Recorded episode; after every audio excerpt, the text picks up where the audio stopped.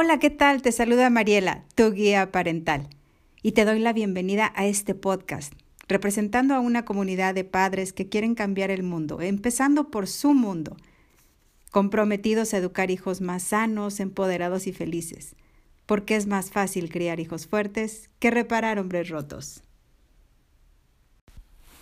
¿Qué tanto se conocen entre ustedes?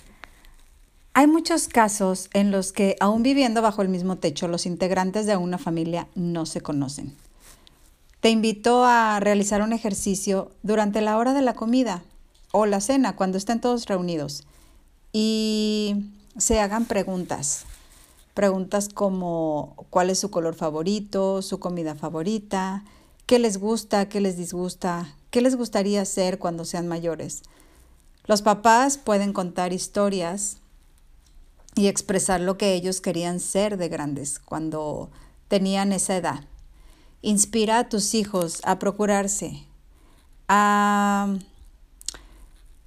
que el número de integrantes en tu familia no sea una limitante. Incluso puede ser solo mamá e hijo o papá e hijo, no pasa nada. Aquí la idea es generar comunicación, que ese canal siempre se encuentre abierto para que no te pase que de pronto ya ni conoces al que duerme a tu lado, porque lo creas o no, sí pasa.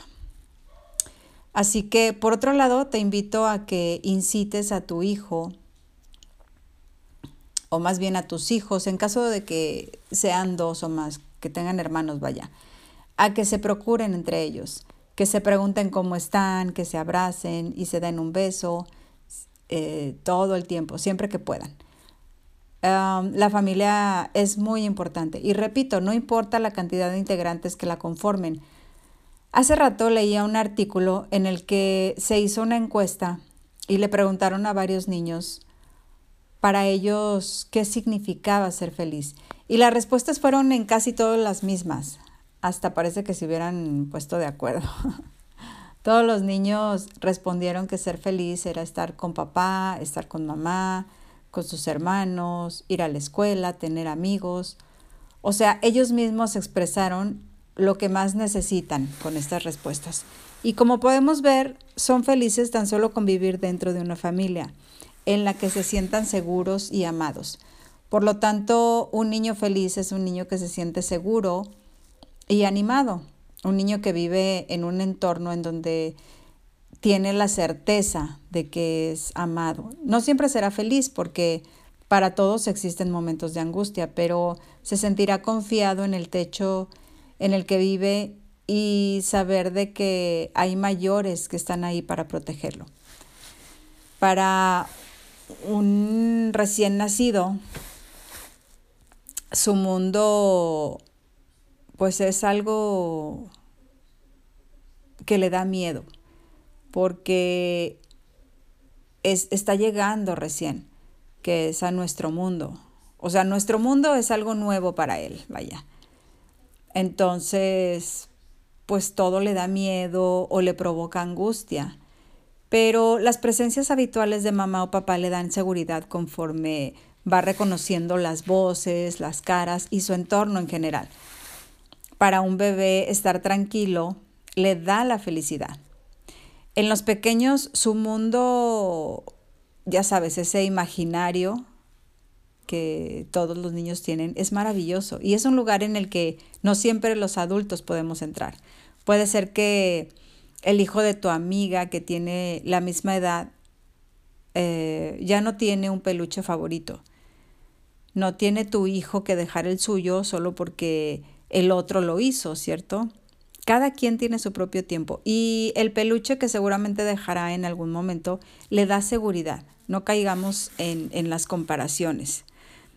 Porque, por ejemplo, si alguien te dijera que tienes que dejar de ir a, al gimnasio, por ejemplo, si es algo que regularmente haces por las mañanas, solo porque tu vecina no lo necesita para comenzar el día, seguramente te va a parecer ridículo, ¿cierto? Vas a pensar que la vecina tiene sus gustos y tú los tuyos. Así que de la misma forma, cada pequeño tiene sus tiempos y hay que saber respetarlos.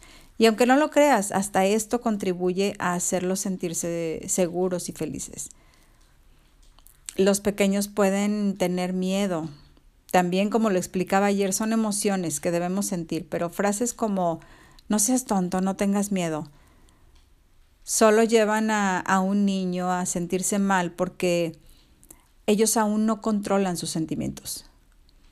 Así que en nosotros está consolarlo y hablarle con serenidad. Hay que utilizar frases amables y explicar que nada sucede, que estamos ahí para cuidarlos.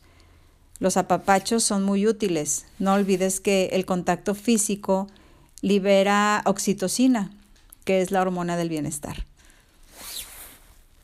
Asumir la tarea de, de ser padre es uno de los mayores retos a los que nos enfrentamos y encontrar el equilibrio es un trabajo difícil o, duro, digamos, de alguna manera, y de día a día. No siempre tenemos claro si estamos haciendo las cosas bien, si estamos siendo demasiado severos o demasiado permisivos, demasiado indulgentes o tal vez demasiado exigentes. Seguramente algunas veces nos equivocaremos, pero otras no. Eh, lo que sí es que podemos estar seguros es que si amamos a nuestros hijos, la sabiduría interna nos llevará por un buen camino y encontraremos la manera de darle la seguridad, pero informándonos y escuchando podcasts como este, de mucho te va a ayudar. ¿Y tú qué crees que tu hijo necesita para ser feliz? Pregúntatelo. La respuesta está dentro de ti. Y si este podcast agrega algo de valor a tu vida, te invito a compartirlo con familia y amigos que como tú buscan no la perfección, pero sí ser más efectivos y asertivos. Gracias por escuchar mi mensaje. Te mando un abrazo y que tengas un excelente día. Chao.